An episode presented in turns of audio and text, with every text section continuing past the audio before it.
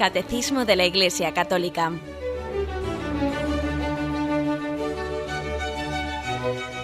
Un programa dirigido por Monseñor José Ignacio Munilla, Obispo de San Sebastián.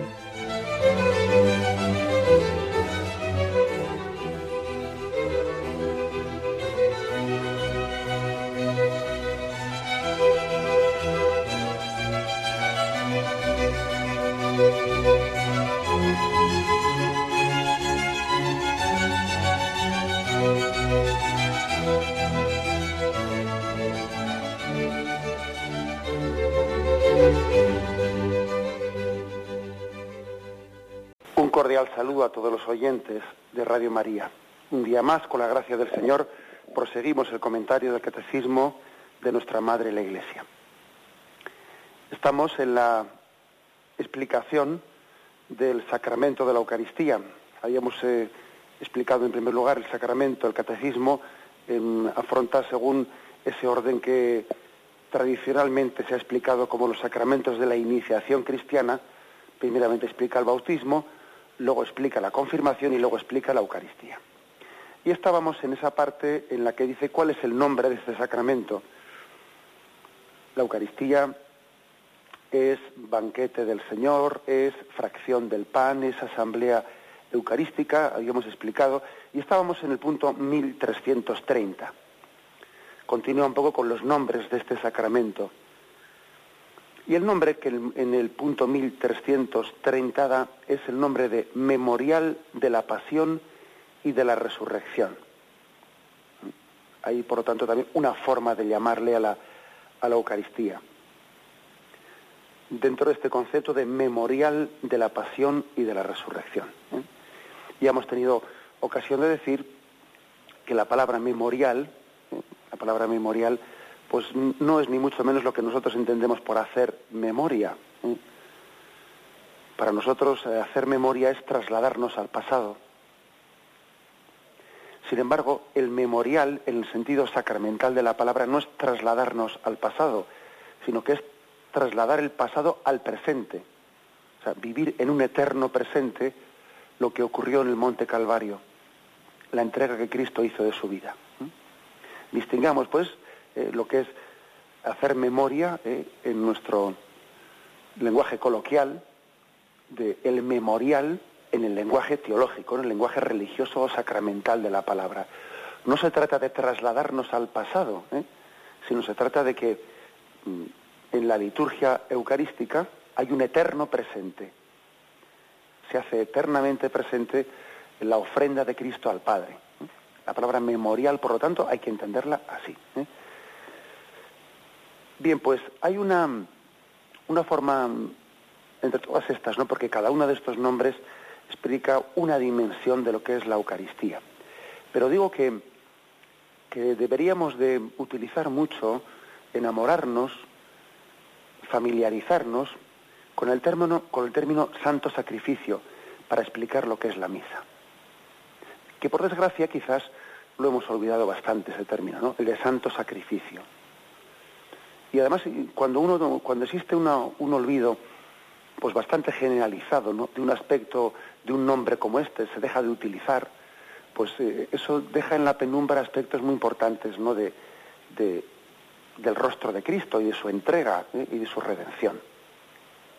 El hecho de que, por ejemplo, igual los sacerdotes, pues, hayamos dejado de, bueno, quizás estoy hablando de unos términos genéricos, pero bien, ya me entendéis, que otros sacerdotes hemos dejado de, de hacer una pequeña munición al comienzo de la Eucaristía en la que invitamos a los fieles a decir, eh, antes de comenzar este santo sacrificio, dispongámonos a celebrar bien este santo sacrificio.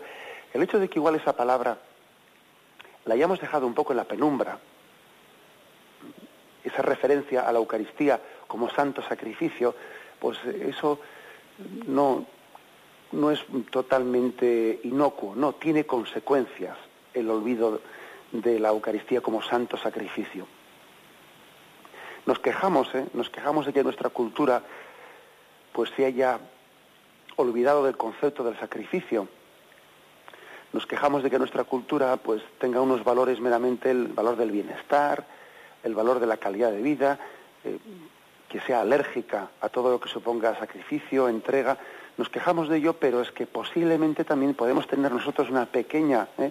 Parte o una gran parte de culpa en esa en ese olvido ¿no? del, del sacrificio como valor que padece nuestra sociedad cuando también hemos presentado la entrega de Cristo sin subrayar ¿eh? el aspecto sacrificial de esa entrega. No nos quejemos, pues, ¿no?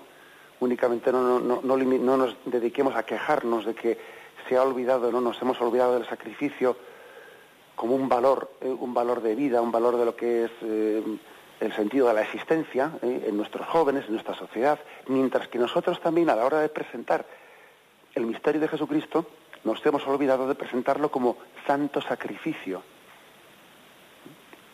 Bien, qué importante es pues, ¿no? Que nosotros vivamos la, la Eucaristía como una participación en el santo sacrificio de Jesucristo.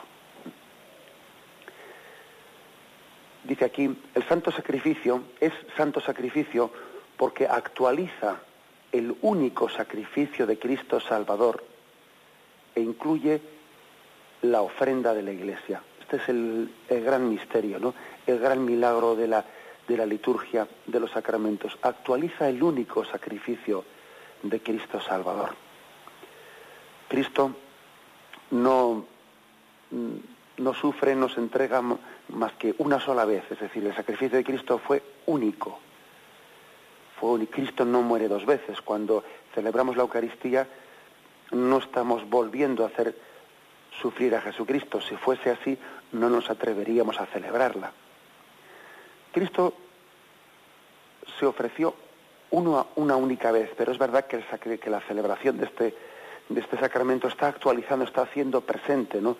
ese, ese momento en lo que fue la entrega de Jesucristo. Es volver a hacerlo presente de una forma incruenta.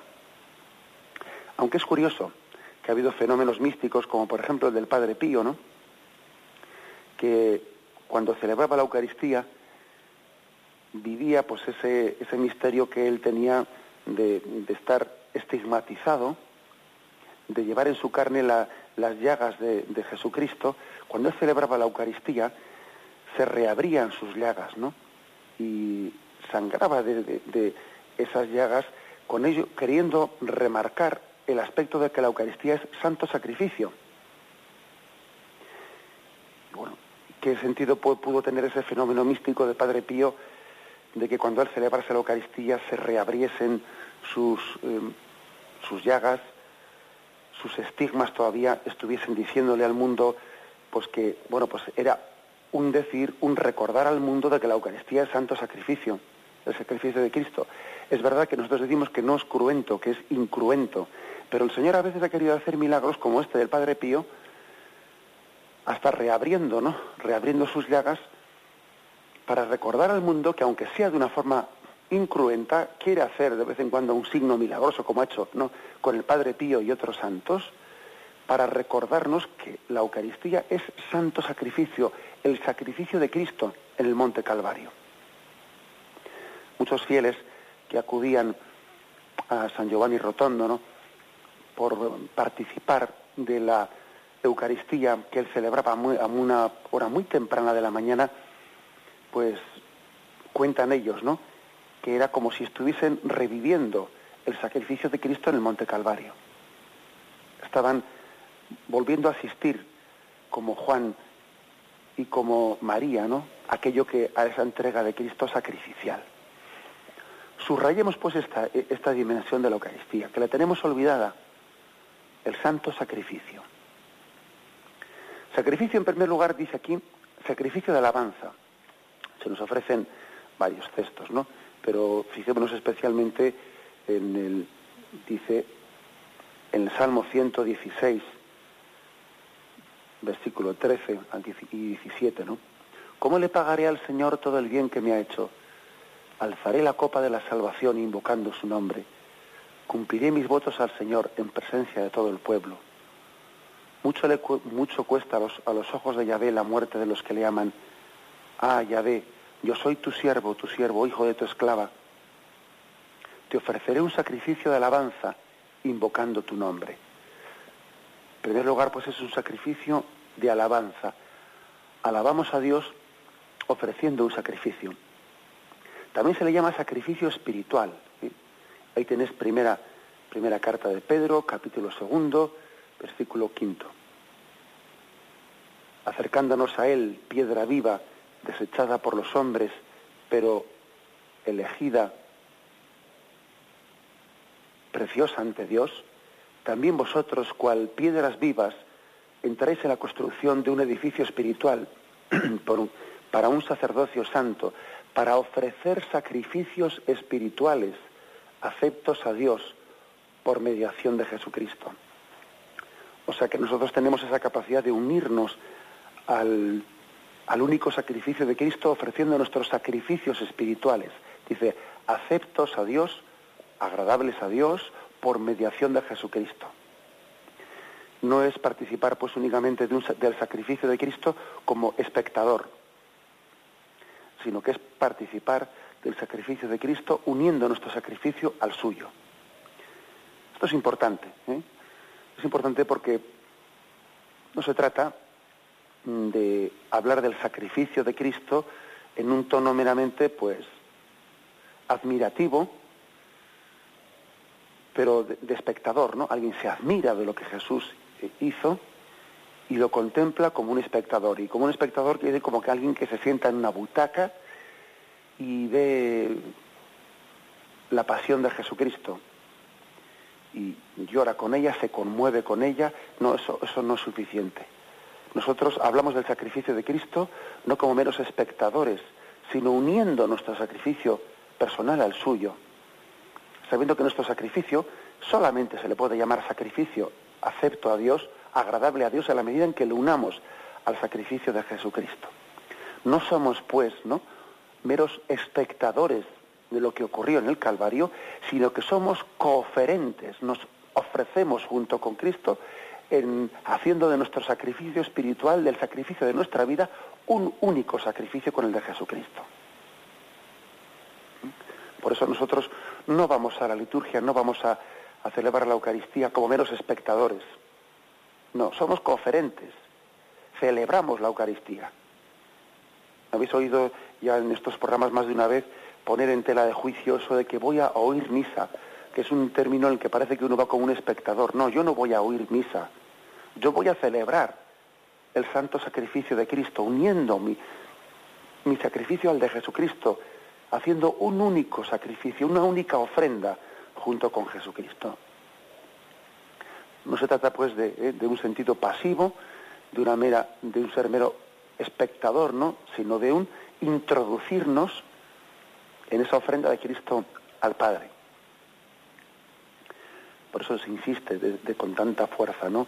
En esa primera Pedro eh, capítulo segundo, versículo quinto que hemos leído, para ofrecer sacrificios espirituales, aceptos a Dios por medio de Jesucristo. También vosotros entráis cual piedras vivas en la construcción de este edificio. Cristo puso la piedra angular y también nosotros participamos con piedras sujetadas sobre la piedra de Jesucristo, ofreciendo nuestros sacrificios unidos al de, al de Cristo. Sacrificio puro es otro, otro nombre, ¿no? Sacrificio puro. Y se nos ofrece aquí el texto de Malaquías, capítulo primero, versículo 11.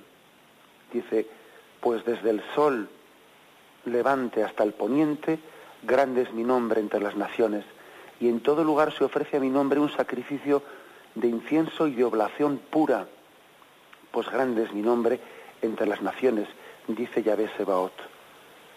Sacrificio puro. ¿Qué significa esta expresión de sacrificio puro? Malaquías capítulo primero, versículo 11.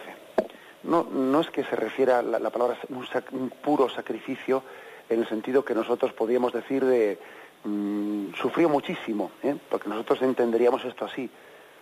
Sacrificio puro, un puro sacrificio, como dice, no hizo más que sufrir, no, no se refiere a eso.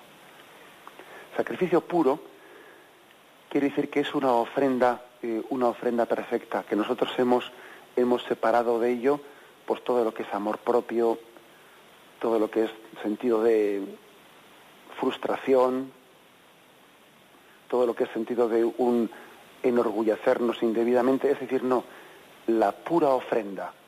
El sacrificio puro es decir, Señor, me ofrezco plenamente a ti.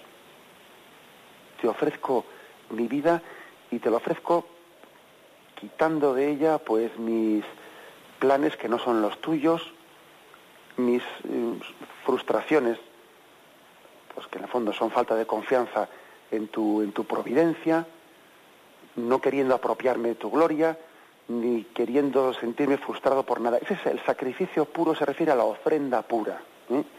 No es entender sacrificio puro como decir el puro sufrimiento, no ha hecho más que sufrir. No, no. Se refiere a ofrecer, a ofrecer nuestra vida, que en el fondo es ofrecer tu yo. Porque de poco serviría que uno ofrezca cosas si no se ofrece él mismo. Se estaría autoengañando, ¿no? El que alguien diga, yo le voy a ofrecer a Dios, eh, le voy a hacer una serie, ofrecer una serie de sacrificios, pues para que luego sentirme tranquilo de conciencia en que ya le he ofrecido unas cosas a Dios. No, no. Si el sacrificio puro, el sacrificio verdadero, es aquel que ofrece tu vida, no ofrecerle cosas a Dios, sino ofrecerle tu vida.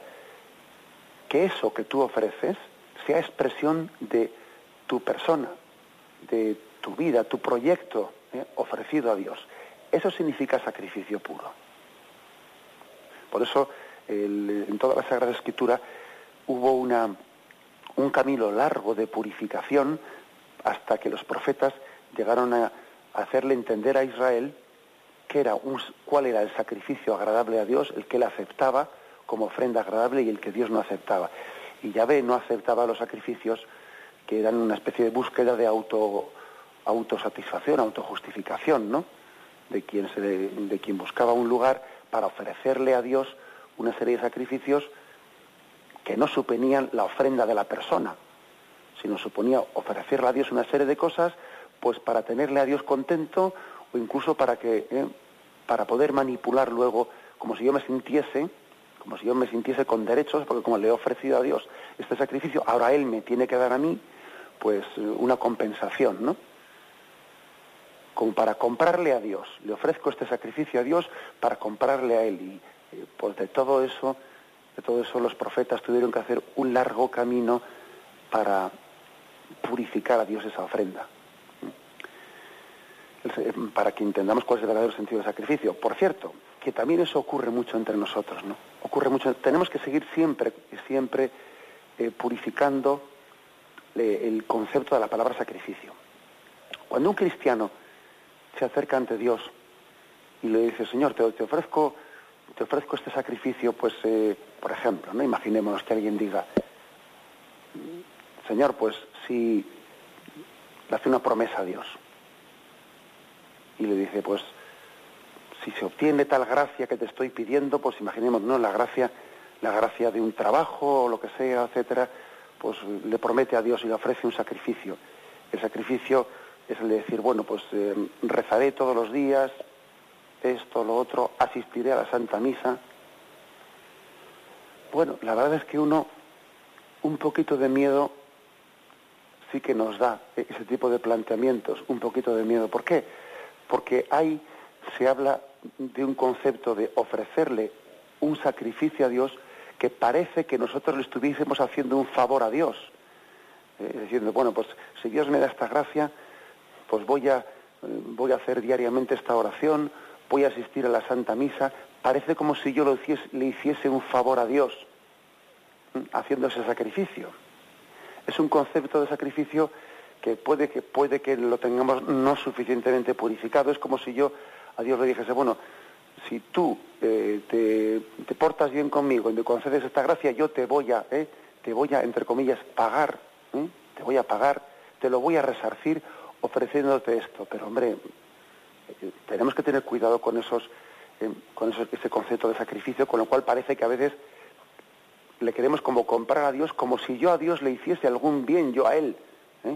Si es que es un don de Dios el que tú reces, si es un don de Dios, vamos, totalmente gratuito el que participes en la, en la Santa Misa, por eso el que tú a Dios le digas, mm, te voy a dar algo a ti, si es Él el que te lo da todo, si tú a Dios, eh, a ver si me explico, ¿eh?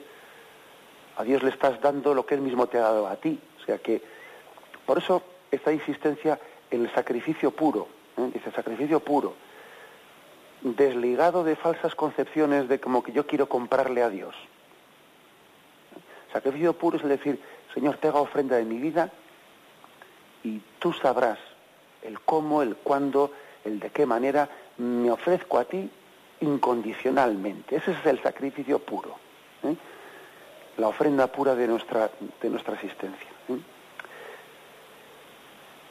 Fijaros pues, eh, sacrificio, sacrificio de alabanza, sacrificio espiritual, sacrificio puro que dice Malaquías primero 11, puesto que completa y supera todos los sacrificios de la antigua alianza. Bien, vamos a tener un momento de reflexión y continuamos enseguida.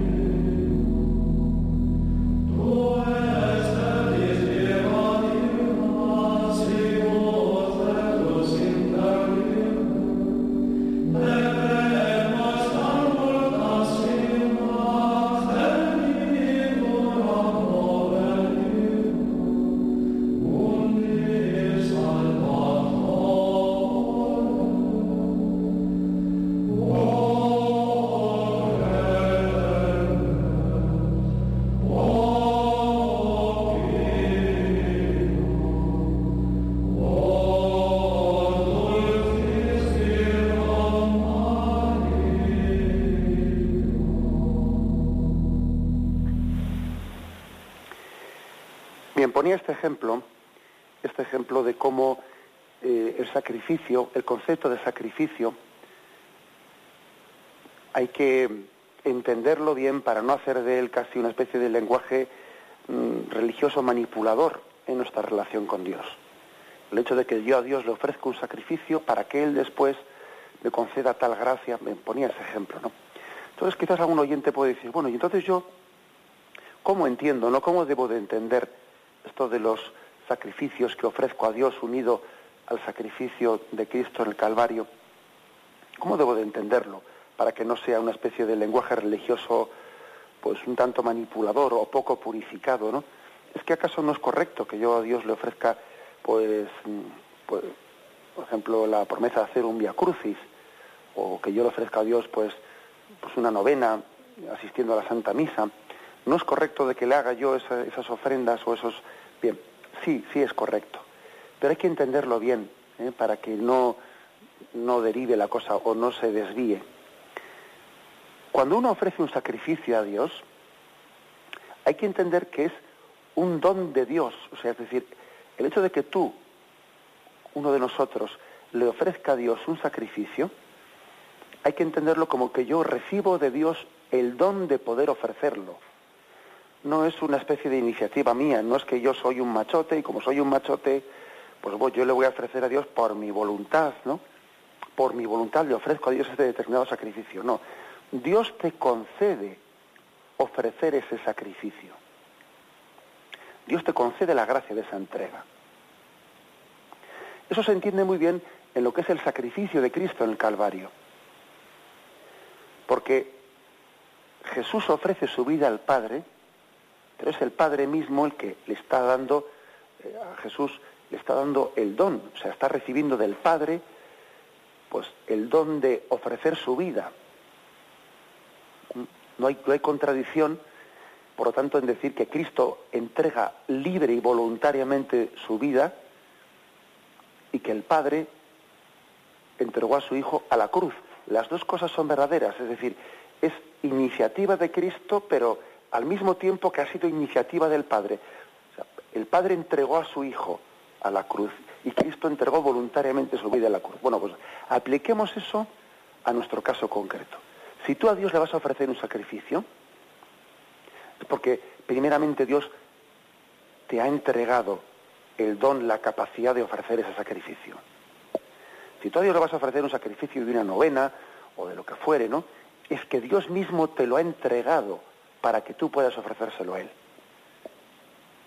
No entendamos pues nunca los sacrificios como algo que parte de mi voluntad, ¿eh? como algo que parte de, de, un esfuerzo mío para exigirle a Dios otra cosa y para eh, poderle después pedirle a Dios una compensación, puesto que yo te, he hecho esto, ahora tú me lo tienes que pagar. Vamos, eso, eso tenemos que purificarlo. Porque nos olvidamos de que es un don de Dios, ¿eh? es un don de Dios el poder ofrecer ese sacrificio. Yo en el fondo tengo que ofrecer a Dios los sacrificios que Él mismo me da, el don de poder ofrecer. El don de poder ofrecer. Si sería, es que es preferible que una persona eh, ofrezca menos sacrificios a que los esté ofreciendo pues meramente como una especie de iniciativa suya, eh, sin ser consciente de que es un don de Dios, por la que él se siente con un derecho, ¿no?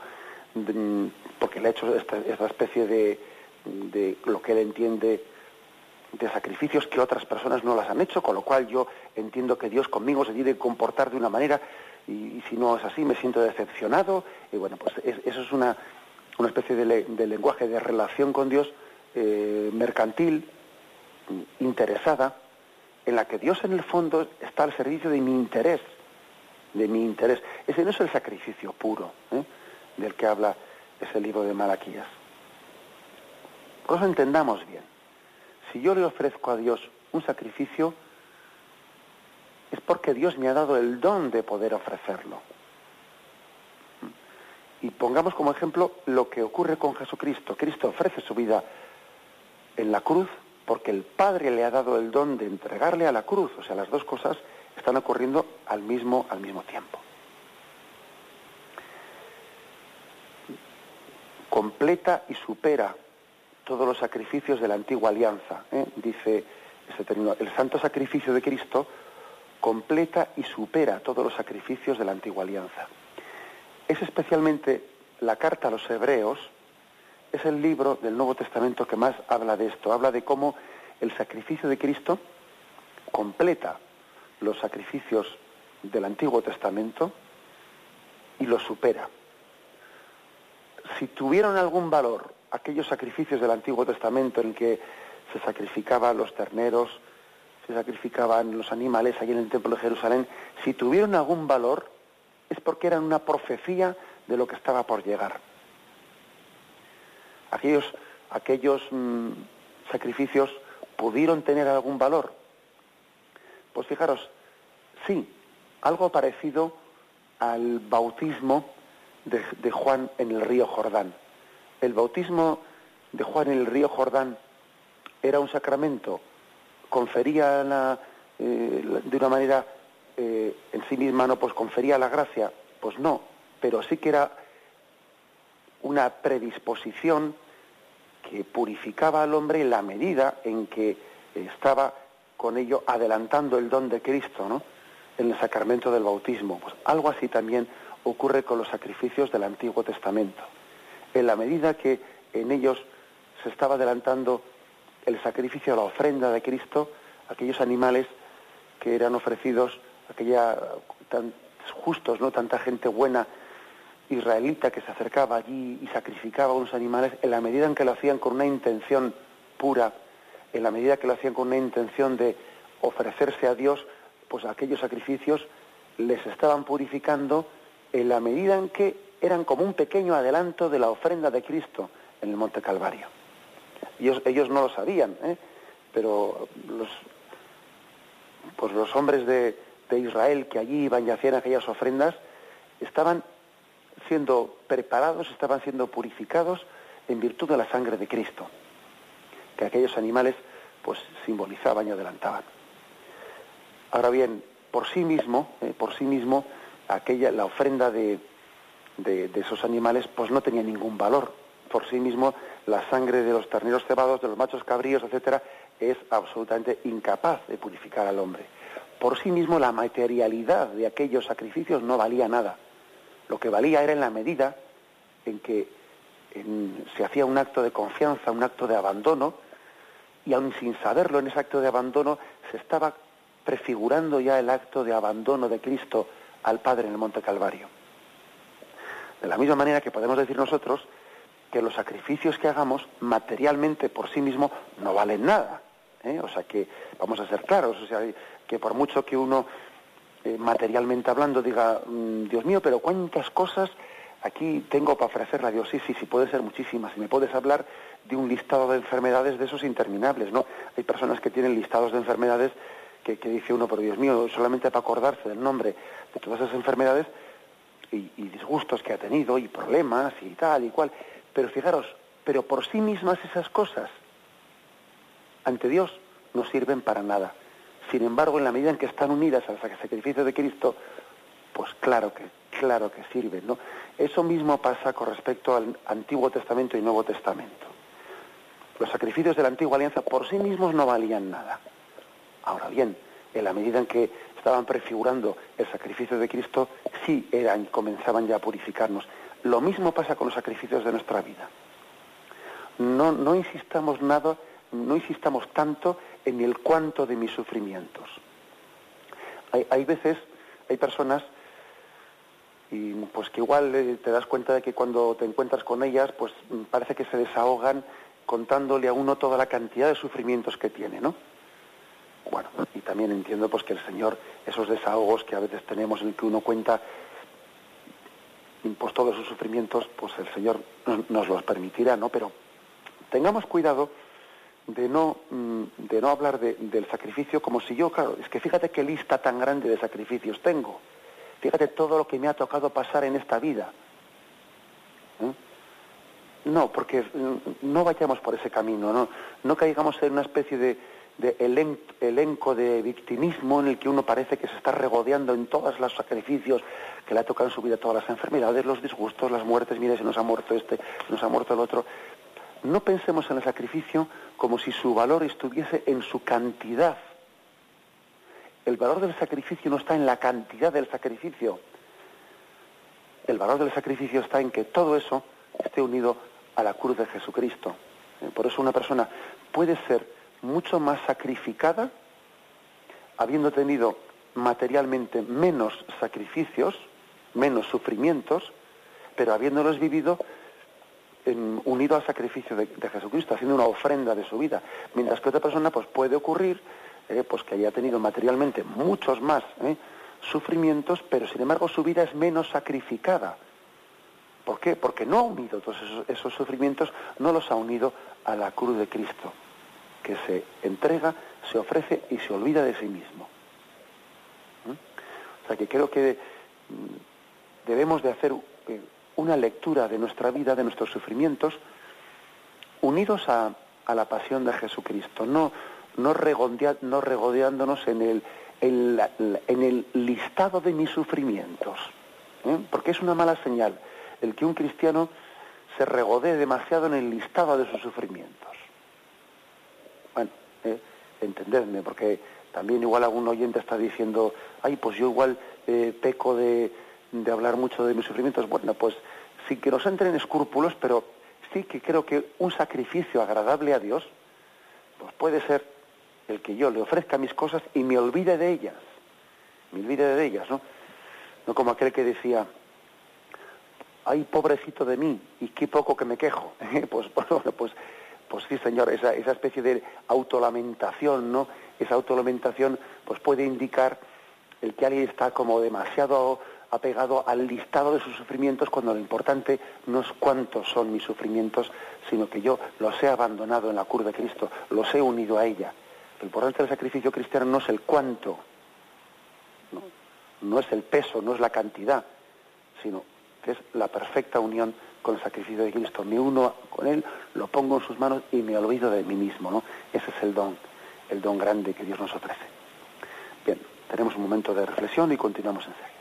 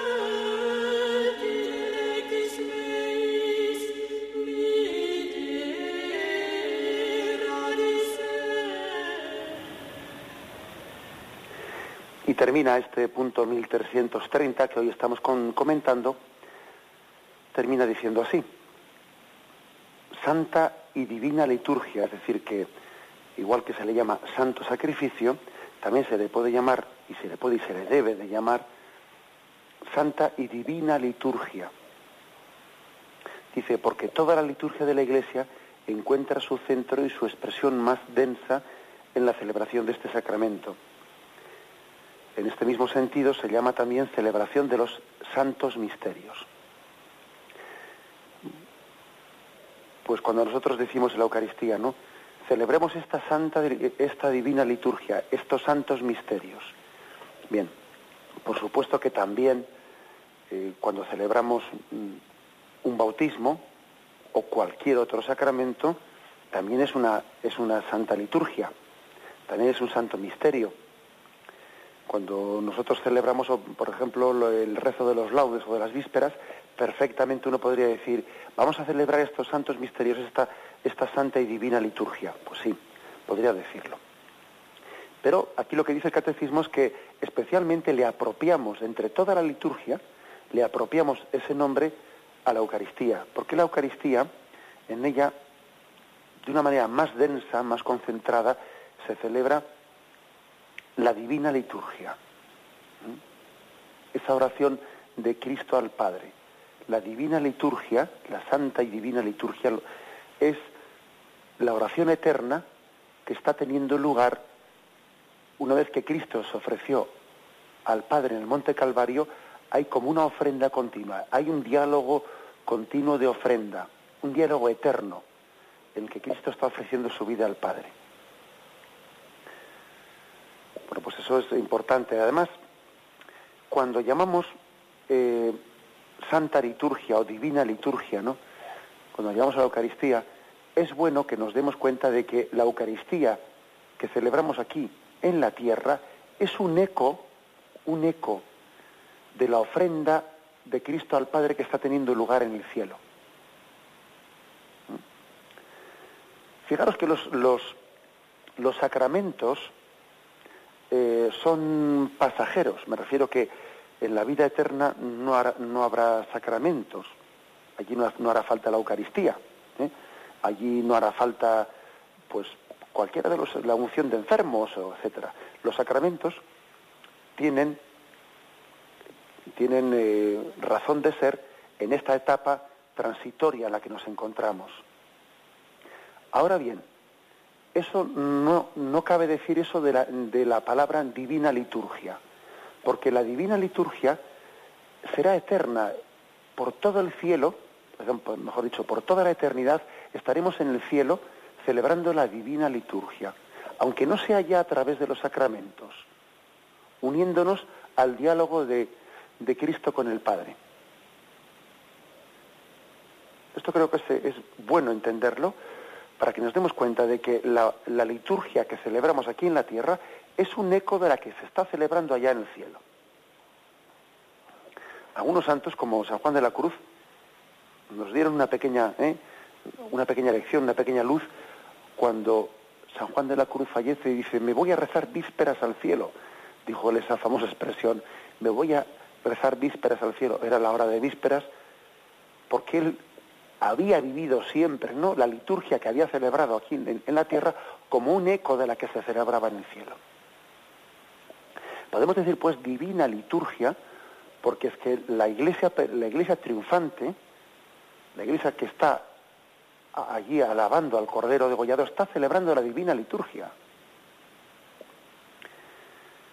Es posible que, bueno, es posible no, sabemos que los sacramentos, eh, exceptuando eh, aquellos que han dejado un carácter marcado en nosotros, ¿no? Los sacramentos pasarán. Sin embargo, la divina liturgia no pasará, es eterna, porque en el fondo el cielo mismo es una santa y divina liturgia. Es que el cielo consiste en eso en una alabanza, en una adoración, que es liturgia, eso es la liturgia, ¿no? La santa y divina liturgia. Bueno, pues que es muy importante que cuando comencemos la Santa Misa, acordándonos de este misterio, pues eh, digamos, estoy participando en la divina liturgia. Desde aquí en la tierra me uno a la liturgia celeste. Y este coro que está cantando aquí es un eco del coro celeste. Es un, eco de aquella Jerusalén celestial. Eso, si lo pensásemos, nos haría bien, en vez de distraernos en cosas, ¿no? De que si este ha cantado bien, ha cantado peor, si esto ha sido... No, no, te distraigas con lo que son los signos. Lo importante es el significado. Lo importante es que eso que tú estás viviendo ahí es un eco de la liturgia celestial. Cuando uno vive así con este con este tono de fe, pues las cosas no le distraen, sino que le introducen en el misterio. Le introducen en el misterio. Creo que, creo que os he contado una, anécdota, pero bueno, no estoy seguro si os la he contado ya, pero bueno, en cualquier caso la, repito si la he contado. Me llamó poderosamente la atención que en un libro escrito por un, por un escritor inglés que había sido Mm, convertido, ¿no? Él era anglicano y se había encontrado, pues, pues con nuestra Madre la Iglesia Católica y con Jesucristo, pues se había encontrado desde su relación con la Madre Teresa de Calcuta. Entonces cuenta él en el libro un poco de testimonio de su conversión, como él le había, invitado a la Madre Teresa de Calcuta, le había invitado pues a, a estar presente en la misa pues en una, pequeña celebración que se hace de ingreso en la Iglesia Católica, ¿no? con una Eucaristía, etcétera. Bueno, había, había, pues estaba ya concertado ese día. Él le había invitado a la Madre Teresa, que había sido un poco la madrina, la madrina suya en su conversión. Llega el día que le había preparado con esmero, había preparado la liturgia con un montón de detallitos, con un montón de cosas, con el esmero que tiene una persona que está cuidando la, su celebración. Bueno, el caso es que la Madre Teresa se retrasaba. Al final llega, llega la mujer acompañada de, de un montón de niños eh, pues deficientes que iban camino de algún sitio y la madre Teresa pues dijo bueno pues paso con estos niños por allí y me uno a esta celebración y luego sigo a donde tuviese que seguir ella no dice que estaba rodeada pues como de 15 o 20 niños deficientes y venía con una o dos monjas amigos religiosas que la acompañaban y metió a todos los niños deficientes en aquella asamblea. Niños que eran incapaces de estar en silencio, unos gritaban, eh, otros... Y él, en un primer momento, en una primera reacción, dijo, Dios mío, si la Madre Teresa aquí con todos estos niños me va a chafar, ¿eh?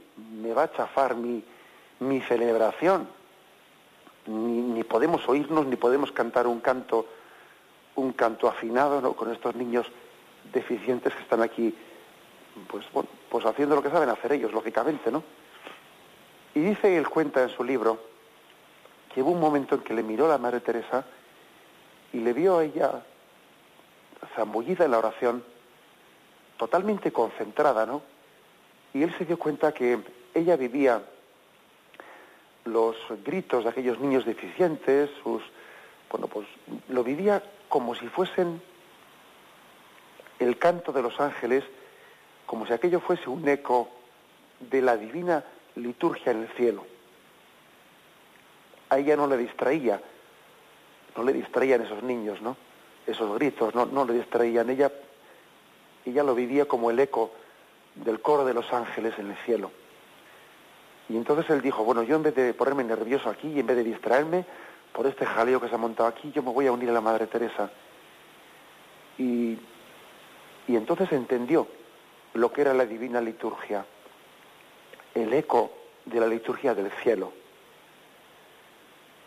sin que nos estemos quedando, ¿no? Pues demasiado condicionados, ¿no? Por lo que son los signos que de la divina liturgia que se hace, que se hagan aquí, por supuesto, que hay que intentar cuidar bien la liturgia, ¿eh? por supuesto que hay que intentar cuidarla, cuidarla con dignidad, pero sabiendo siempre que más allá de los signos que hagamos, que más allá de que las cosas exteriormente, pues no sé, pues tengamos mm, pues mayor éxito o menor éxito, ¿no? Pues en los cantos, en los signos externos, que todo esto tiene razón de ser porque es un eco de la liturgia celestial.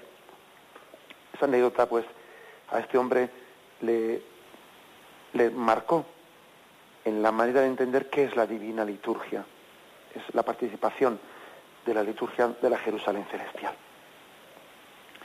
Bien, y termina diciendo este punto que se habla también del Santísimo Sacramento, porque es el sacramento de los sacramentos, es decir, la Eucaristía es la liturgia de las liturgias, es el sacramento de los sacramentos. Con este nombre se designan las especies eucarísticas guardadas en el sagrario. Pero bien, continuaremos, si Dios quiere, mañana con el comentario. Hoy nos hemos limitado al punto 1330, como habéis visto. La Eucaristía memorial de la Pasión y de la resurrección del Señor. Y me despido ¿eh? con la bendición de Dios Todopoderoso. Padre, Hijo y Espíritu Santo descienda sobre vosotros. Alabado sea Jesucristo.